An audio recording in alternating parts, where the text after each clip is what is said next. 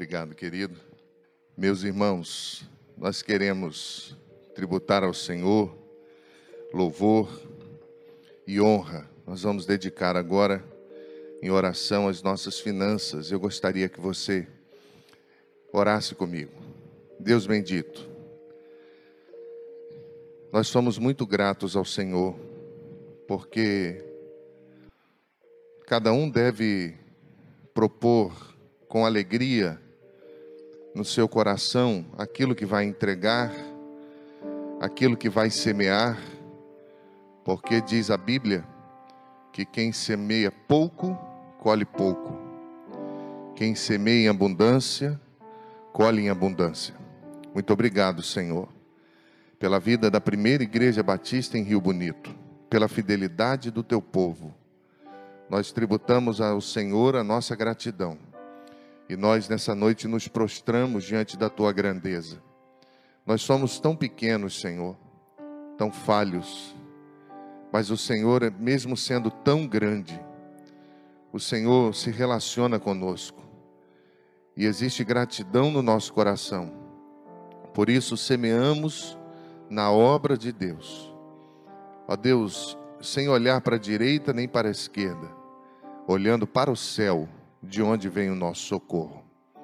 É a nossa oração, no nome de Jesus. Amém. Querido, gostaria de convidar-lhe a abrir a sua Bíblia. Neemias, capítulo 4, leremos o verso 19 e o verso 20. Amém, meus irmãos? Diz assim a palavra de Deus: Disse eu aos nobres, aos magistrados e ao resto do povo: Grande e extensa é a obra, e nós estamos no muro muito separados, longe uns dos outros, no lugar em que ouvirdes o som da trombeta, para ali correrei, e vocês terão conosco. O nosso Deus pelejará por nós. O nosso Deus pelejará por nós. Queridos, Nesse tempo de adversidade, em qualquer tempo, onde o homem enfrente batalhas inóspitas na vida, é um tempo onde a amizade, o relacionamento, a comunhão deve ser valorizado. E não é diferente nesse tempo que nós vivemos. Nós vivemos um tempo difícil, e chorar sozinho é diferente do que chorar com um irmão, com um amigo. Sofrer sozinho é diferente do que ter alguém ao lado para sustentar as nossas mãos. E não é diferente na nossa vida do que aconteceu uh, com uma ação muito linda de Arão e Ur levantando as mãos do líder quando a batalha estava sendo travada. Existem pessoas que Deus levanta e que aparecem na nossa vida para determinadas questões e nunca mais aparecem, como foi o caso de Ur. A Bíblia só cita nesse caso específico quando ele teve uma ação de olhar a necessidade e de se preocupar em suprir uma necessidade. E quando olhamos para o texto lido, nós vamos perceber, em especial o capítulo 4, quando a oposição de Sambalat e Tobias se torna muito ah, forte ah, contra Neemias e o povo que estavam reconstruindo os muros, eles precisaram tomar algumas uh, ações, algumas atitudes que vão refletir que se eles estivessem sozinhos, talvez não conseguiriam concluir a obra. Vão refletir para nós alguns uh, caminhos interessantes nessas questões do cotidiano da vida de todos nós. A luta para direcionarmos a vida, a luta para direcionarmos a família, a luta para reconstruirmos muitas vezes o que foi destruído, seja pelo pecado, pelas escolhas erradas que muitas vezes fazemos, mas fato é que é, tudo na nossa vida, na vida envolve uma batalha, envolve uma luta. O reino de Deus também é ganho à força. Nós lutamos contra principados e potestades nas regiões celestiais. Não é um mar de rosas, é uma batalha, mas uma batalha onde todos nós já sabemos o resultado final, porque o nosso Deus triunfará sobre o mal. E é muito interessante, meus irmãos, entender que existem pessoas que pedem socorro. Como pastor, eu atendo muitas pessoas da igreja, que não são da igreja, moribundos que passam ah, em busca de alívio para as suas dores, mas também existem pessoas que se isolam, pessoas que fecham o coração de tal maneira que é difícil até participar da dor dela. É difícil cooperar com ela, porque se isolam nas dores da vida e vão vivendo de derrotas em derrotas, uma após a outra, sem estarem percebidas do poder que há na comunhão. E esse texto também ele vai trazer a nós o entendimento que não obstante a nossa força, não obstante ao dinheiro, não obstante a força de relacionamentos, no final o que nós descobrimos é que todos nós precisamos de ajuda. Ninguém sabe tudo. Sempre existirá pessoas melhores do que nós. Pessoas mais inteligentes, mais esforçadas, pessoas que já pensaram algumas coisas na nossa frente. E quando nós olhamos para isso, meus irmãos, nós vamos descobrir muitas vezes que uma corrida solitária é como a corrida da cenoura. O jovem vai para a universidade e ali dizem para ele que ele tem que concluir e tem que ir para uma empresa, uma multinacional, tem que ter um bom emprego. E aí ele vai trabalhar em, um, em uma função menor, até mesmo daquilo que é a sua formação. E dizem para ele: se esforce, produza, porque você vai ganhar ah, níveis na empresa. E aí ele passa a vida toda fazendo isso, correndo em busca dessa cenoura. Aí quando chega em uma idade mais avançada, ele vai descobrir que vão trocar ele por um jovem mais iludido do que ele. E ele vai olhar para trás e vai perceber que todo esforço foi em vão, porque ele correu atrás de uma coisa que perece. E quando nós apercebemos da vida, olhando para o livro de Neemias, para essa construção toda de organização para uma batalha, de ameaças, de ter necessidade de unir a família no mesmo propósito, de ter alguém tocando a trombeta. Uma igreja relevante tem uma trombeta só, que é do púlpito. Quem toca a trombeta é aquele que está no púlpito da igreja. E todos correm na mesma direção. Isso é convergido para o mesmo propósito. E quando olhamos para esse texto, os muros de Jerusalém, eles estavam sendo reconstruídos. Você conhece a história. Ao mesmo tempo que eles reconstruíam os muros, eles reconstruíam as suas próprias vidas. Porque se você for ler o texto, você vai ler assim: a cidade era grande, espaçosa, mas tinha pouca gente nela. E as casas ainda não haviam sido construídas. E eles estão ali lutando pela própria vida, pela história. Voltaram de um, de um cativeiro que roubou-lhes as forças, que roubou-lhes a esperança, que roubou-lhes muitas vezes o propósito de vida e agora chegam depois de um cativeiro terrível e não encontram as suas casas erguidas. E eles precisam trabalhar com todas as suas forças para primeiro se proteger e depois vão construir o templo, depois vão construir cabanas para então construírem as suas casas. O que o texto está dizendo é que eles também estavam sob uma pressão terrível. Porque Sambalate dizia: Olha, vocês estão se rebelando. Olha, se soprar um vento, o muro cai. Olha, vocês, nós vamos invadir, o exército vai tomar. E Neemias sabia que Sambalate, como representante legal do Império Persa, ele tinha é, um exército sob os seus cuidados e ele poderia sim invadir, romper com todo o trabalho que estava sendo feito. Capítulo 4, verso 1 e 2, ele vai ficar com uma raiva tão grande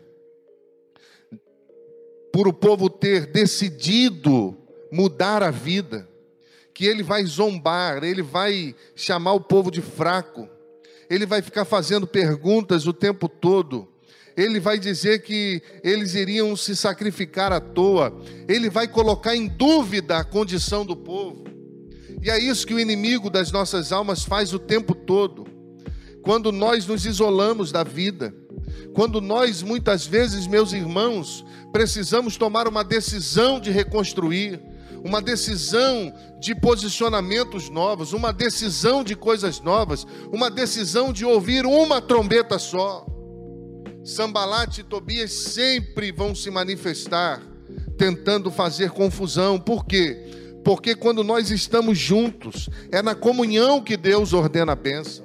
Quando o casal está junto, quando os filhos estão unidos, quando uma igreja está unida, quando nós estamos no mesmo propósito e direção, ninguém segura. E esse negócio era tão sério que Neemias estava esperando uma intervenção armada. E por isso, a partir do verso 13, ele vai preparar o povo para se proteger. Ele vai preparar o povo para a guerra. Ele diz assim: pelo que pus guardas atrás dos pontos mais baixos do muro, nos lugares abertos, dispus o povo segundo as suas famílias, com as suas espadas, com as suas lanças, com os seus arcos. Depois de inspecionar a situação, levantei-me e disse aos nobres, aos magistrados, ao resto do povo: Não os temais. Lembrai-vos do Senhor, que é grande e temível, e pelejai por vossos irmãos, vossos filhos, vossas mulheres e por vossas casas. Sabe por que, que Neemias fez isso? Se você ler alguns versículos antes, você vai descobrir que Sambalat e Tobias estavam em cima do muro exatamente aonde a tribo de Judá estava localizada. E a tribo de Judá era a tribo mais forte, porque foram os que mais voltaram do exílio. E eles ficam dizendo ali, ó, mais de dez vezes que não ia dar certo, até que eles, de alguma forma, dão ouvidos a essas palavras e pensam em desistir. E Neemias vai chamá-los à responsabilidade, dizendo que eles precisavam lembrar do Senhor, porque eles tinham uma guerra para lutar. Eles não lutariam por si somente, lutariam pelas suas casas, lutariam pelas suas histórias, lutariam pelas suas honras. O que o texto está dizendo, irmãos, de maneira muito simples, eu quero falar-lhes nessa noite, é que Neemias não conseguiria sozinho. Não adiantaria nada inspecionar, ver as necessidades, se o povo não abraçasse o seu comando. É interessante também entender que o povo não conseguiria sozinho, porque o povo sempre precisa de comando, e a liderança não se compartilha. O sacerdócio do Pai, a liderança na igreja, o povo, se não tiver o som da trombeta, um direcionamento, ele se perde. E nós também, meus irmãos, não conseguimos sozinhos, precisamos uns dos outros.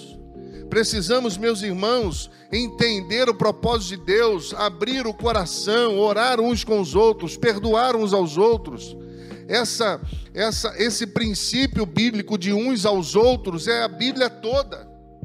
Não é à toa que é por isso que a Bíblia diz que na comunhão Deus ordena a sua bênção. Quando nós olhamos para a Bíblia, Jetro, por exemplo, Êxodo capítulo 18, verso 18, ele vai orientar Moisés, porque Moisés estava achando, estava fazendo a vontade de Deus, mas estava se autodestruindo e destruindo o povo, as demandas eram muitas. E Jetro percebe isso, ele diz: Você e o seu povo vão ficar esgotados, porque essa tarefa é muito pesada e você não pode executá-la sozinho. Nós precisamos uns dos outros. Moisés precisava dividir as cargas. Eclesiastes capítulo 4, verso 10, afirma: se andarmos sozinhos e se cairmos, não vai ter ninguém para nos levantar. Mateus capítulo 9, verso 18, Jairo, o chefe da sinagoga, vai em busca de socorro para sua filha que estava morta, e ele vai falar com Jesus, mas ele estava sozinho. A mulher do fluxo de sangue, 12 anos lutando, vai tocar em Jesus e também estava sozinha. Lucas 22, 54, diante, ah, quando, quando Pedro trai a Jesus, e ele é reconhecido por uma criada, o texto vai dizer que ele também estava sozinho.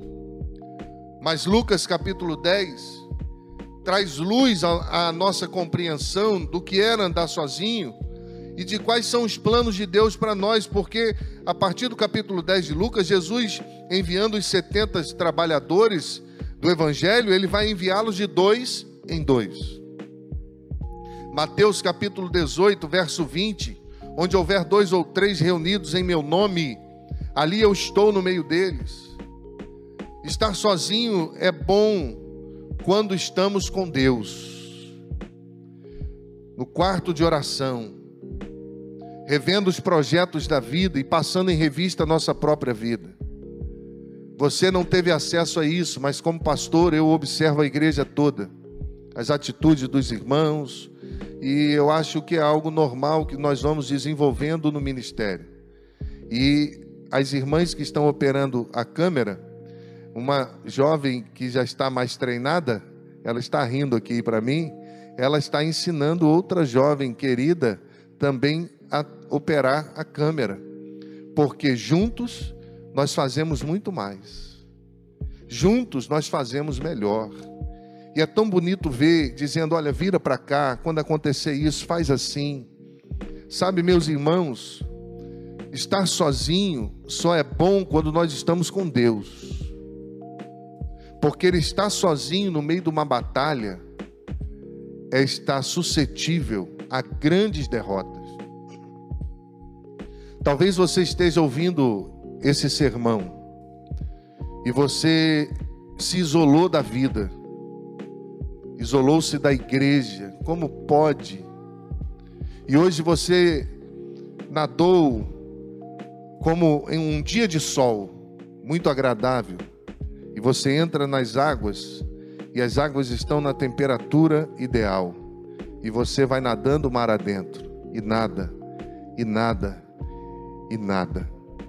Só que quando você se apercebe e olha para trás, a areia ficou muito longe, e você tem que voltar. Só que agora você tem que nadar contra as ondas, e o seu esforço deve ser maior. Talvez você esteja assim, você foi para muito longe, você se isolou, mas Deus está te chamando de volta. A igreja está de braços abertos, o Senhor está de braços abertos. Nós queremos te abraçar, nós queremos lutar com você, nós queremos vencer com você, nós queremos chorar com você se preciso for, mas não fique sozinho. E esse texto, meus irmãos, de forma muito simples, ele nos faz observar algumas questões importantes que são de fato importantes e relevantes para quem está lutando. Primeira questão que eu quero trazer-lhes nessa noite é que a dúvida pertence a eles, não a nós. Sambalate e Tobias estavam perdidos, mas Neemias e o povo sabiam o que estavam fazendo. A dúvida não é nossa, meus irmãos. O povo de Deus não caminha titubeando, sem saber o que vai acontecer. Porque Deus não faz nada sem chamar os seus servos para orar, já dizia Spurgeon. Deus não faz nada sem revelar os seus servos, aos seus ungidos. Uma igreja que ora, que planeja, que está prostrada aos pés da cruz, ela não vaga pelo oceano sem ter controle do barco porque o comandante é Jesus Cristo e ele vai nos conduzir a um porto seguro, sempre é um porto seguro. A dúvida é deles, não é nossa. Nós temos coragem, nós sabemos aonde vamos chegar. O vento pode balançar o barco, as ondas podem se agitar, mas o nosso Deus tem poder para aquietar as ondas, para dizer ao vento que ele tem que parar de fazer barulho e conduzir a nossa vida aos lugares determinados do céu. Nós sabemos o que Deus está fazendo. Neemias capítulo 2, verso 12, a parte B, vai dizer assim: E não declarei a ninguém o que o meu Deus me pôs no coração para fazer em Jerusalém. Neemias sabia, Deus tinha falado ao coração dele. Eu sempre digo à igreja, quando vou compartilhar uma direção, eu digo, irmãos, Deus colocou no meu coração. Porque Deus fala com o pastor e o pastor fala à igreja. É por isso que Deus dá pastores à igreja. Porque a ovelha precisa ser direcionada, pastoreada, apacentada. E eu digo, Deus falou ao meu coração que essa é a direção, esse é o caminho. Mas Sambalate e Tobias estavam perdidos, enquanto Neemias sabia o que estava fazendo e qual eram os planos de Deus. Eles estavam querendo, desapercebidamente do que estava acontecendo, destruir esses planos. E o termo do hebraico declarei significa permanecer com coragem.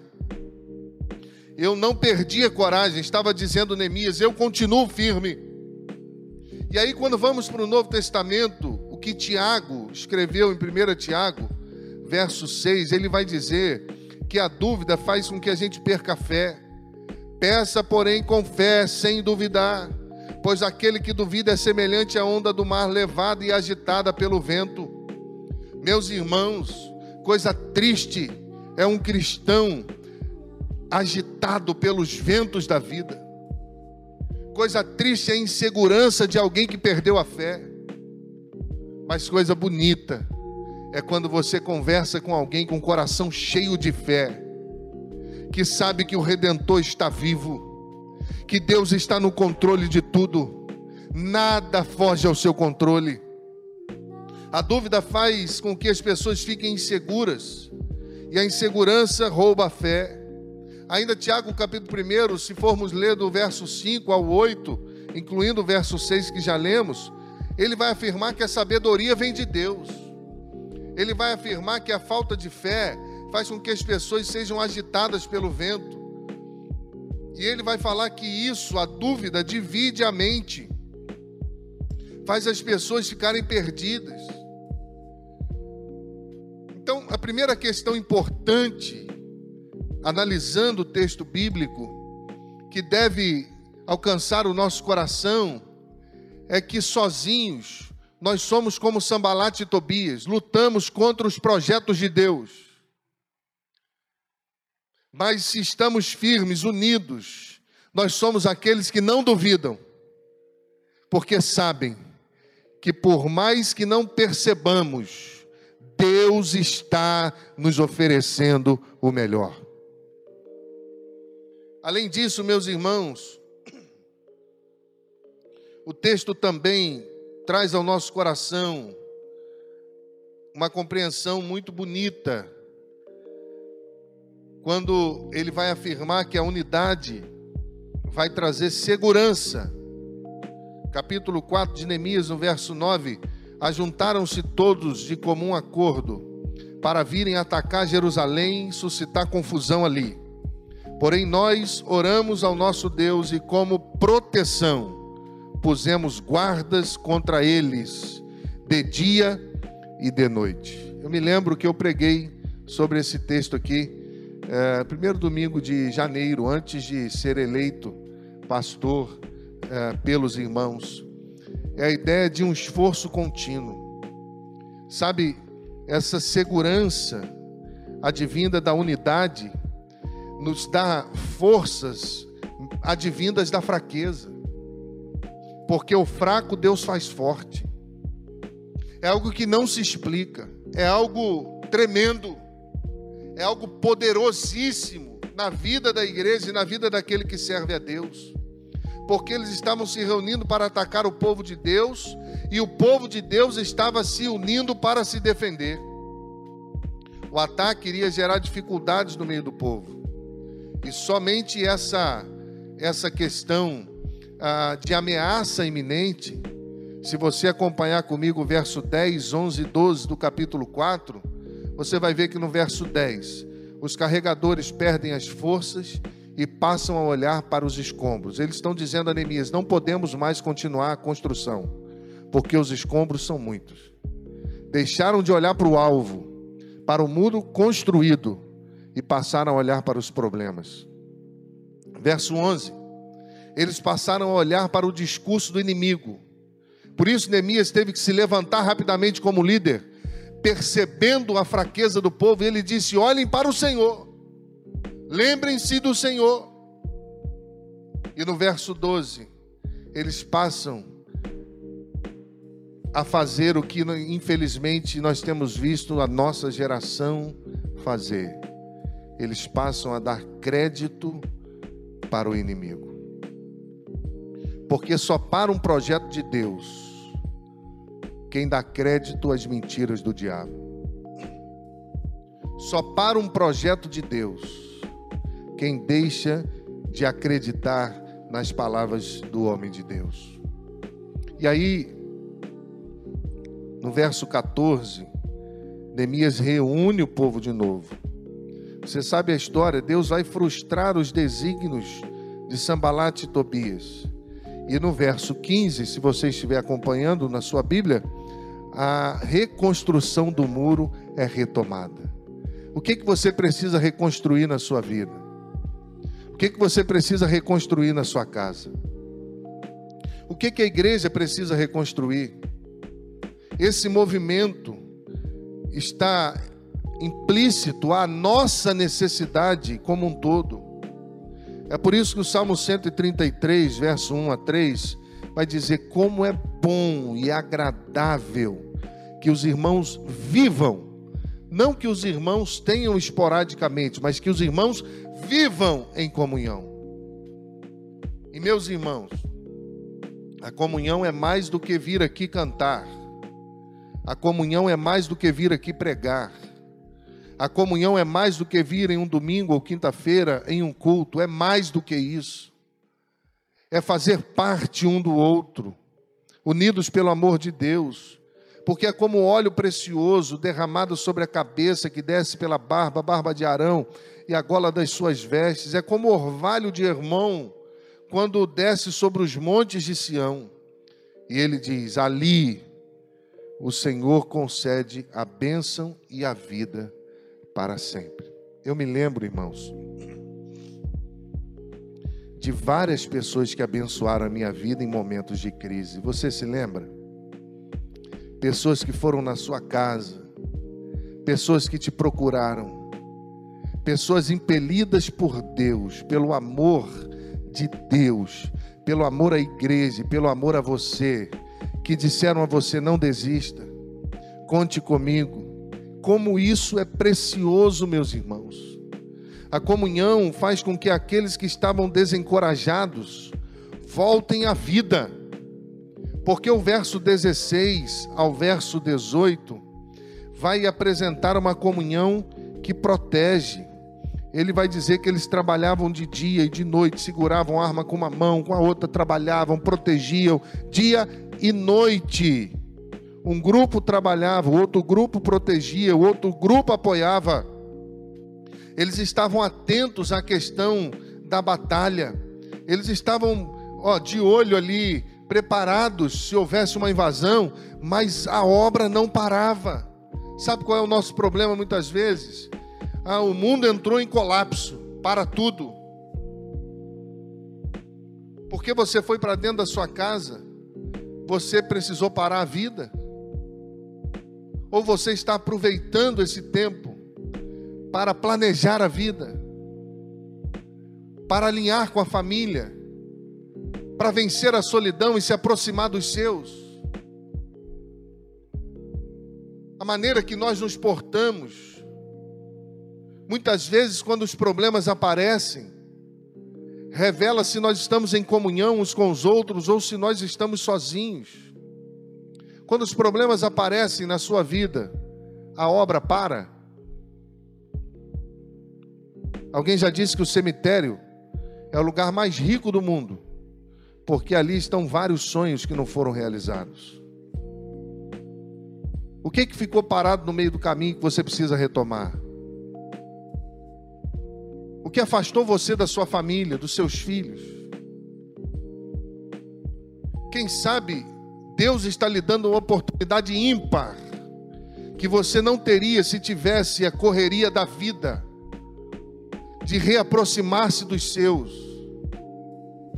de reaproximar-se daqueles que você ama de dizer-lhes o quanto eles são especiais, de ouvir mais o coração da esposa, do marido, dos filhos.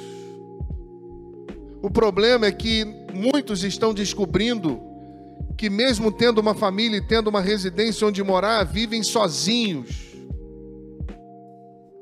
na ignorância do próprio coração, no egoísmo da vida. E sem perceber, estão perdendo as batalhas porque quando a adversidade vem, não sabe para onde correr. Muitos pais de adolescentes precisam entender rapidamente que o seu maior desafio é ensinar o seu filho a amar a Deus.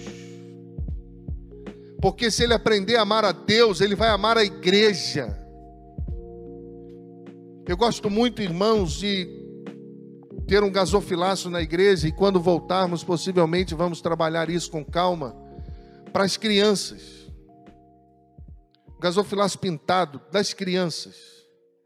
Para que desde pequenininha o pai e a mãe as incentivem a participar desse momento do culto, para que isso faça parte da sua vida e ela entenda o quanto isso é importante. Eu gosto muito de ver as famílias reunidas, como vimos agora cantando juntos: O meu Deus é um Deus grandão. E o seu Deus é? O seu Deus é tão grande como você pensa que é? Ou ele é maior no seu discurso do que na sua vida? Precisamos pensar, meus irmãos. Existe alguma obra inacabada na sua casa que diz respeito à sua família? Que diz respeito ao seu casamento, que diz respeito ao relacionamento com os seus. O que o texto está dizendo é que, além da dúvida não pertencer ao povo de Deus, a comunhão traz segurança. Neemias se manifesta, ele percebeu, sabe por quê? O pastor percebe coisas na igreja antes de muita gente. Porque a visão de igreja dele é diferente de muita gente. Neemias percebeu que a obra estava diminuindo. Neemias percebeu que o povo estava perdido. Neemias percebeu que tinha um grupo querendo parar. E ele diz: Olha, olhem para o céu, lembrem-se do Senhor, não sejam egoístas, vamos lutar pelas nossas famílias. E ele cria um método novo. Ele diz: Olha, se acontecer algum problema, nós vamos tocar a trombeta e vocês vão correr junto da, da trombeta e nós vamos encarar esse problema juntos. Olha que coisa linda. O povo percebeu que eles não estavam sozinhos. Ele percebeu que eles poderiam continuar trabalhando, fechando as brechas, que eles poderiam se dedicar àquilo sem preocupar com uma invasão, porque tinha gente preocupado com isso. E só depois desse método novo foi que a obra voltou. Talvez você precise plantar sementes novas. Alguém já disse que se alguém não está satisfeito com a colheita que está fazendo, precisa rever as sementes que tem semeado. E em terceiro lugar, meus irmãos, para não me alongar muito, nós precisamos observar onde existe fragilidade na nossa vida e arrumar as brechas. E foi isso que o texto mostrou em especial, capítulo 4, verso 19 e 20, texto base que lemos. Neemias disse: Olha, a obra é grande, tem muito trabalho. Neemias disse assim: Olha, nós estamos muito longe uns dos outros, estamos separados uns dos outros. E no lugar que vocês ouvirem o som da trombeta, ali vocês vão correr e estaremos juntos, Mas ele conclui dizendo: E Deus pelejará por nós. Você tem ensinado isso ao seu filho? Confiar em Deus? Você tem ensinado isso à sua família, confiar em Deus? Sabe, meus irmãos, o ataque do inimigo, ele abriu os olhos de Neemias para perceber os lugares frágeis do povo. Porque um líder, um homem de Deus, uma mulher de Deus, ela não rechaça tudo que o inimigo fala. Sabe por quê? Deus pode estar usando ele para nos mostrar onde precisamos melhorar. E foi isso que Neemias fez. Ele ouviu, ele analisou e ele reconheceu que eles estavam certos. Ele reconheceu que tinha fragilidade demais. E ele investiu recursos em fechar aquelas brechas. E ele disse: Quando ouvires o som da trombeta, todo mundo junto. Você pode dizer comigo na sua casa, junto? Junto. Diga com a sua família, junto. Porque sozinho não. No meio da batalha, não. Quando as ameaças são feitas, nós até podemos trabalhar cada um na sua parte. Mas quando a batalha começa e a trombeta toca, todo mundo junto. Olha que frase poderosa. Quando as ameaças começam, cada um faz a sua parte. Mas quando a batalha começa, todo mundo junto. A família junto, os filhos juntos, a igreja unida. Quando trabalhamos unidos, as coisas acontecem. Protegemos, somos protegidos abençoamos, somos abençoados e ainda temos o Senhor lutando as nossas batalhas. Aleluia! Glórias sejam dadas ao nome de Jesus. Deus ainda luta por nós, irmãos. Que coisa preciosa. E eu concluo, enquanto o ministério já está postos para ministrar ao nosso coração, lendo Salmo 33, 20, que diz: A nossa esperança está no Senhor ele é o nosso auxílio e a nossa proteção. Coloque a sua esperança em Deus, porque Ele sempre tem o melhor para nós. Você pode fechar os seus olhos aonde você estiver. E quero me dirigir a você que abandonou a igreja, abandonou os projetos de Deus para a sua vida, abandonou a batalha. Deus está te chamando, você quer se reconciliar com a igreja hoje? quer se reconciliar com Jesus hoje, diga no seu coração: Eu quero Senhor. Eu quero o Senhor. Eu volto hoje, porque eu não vou lutar sozinho mais. Eu preciso que o Senhor direcione a minha vida. E eu preciso que o Senhor lute por mim. Deus abençoe você, porque eu sei que essa palavra está alcançando muitos corações.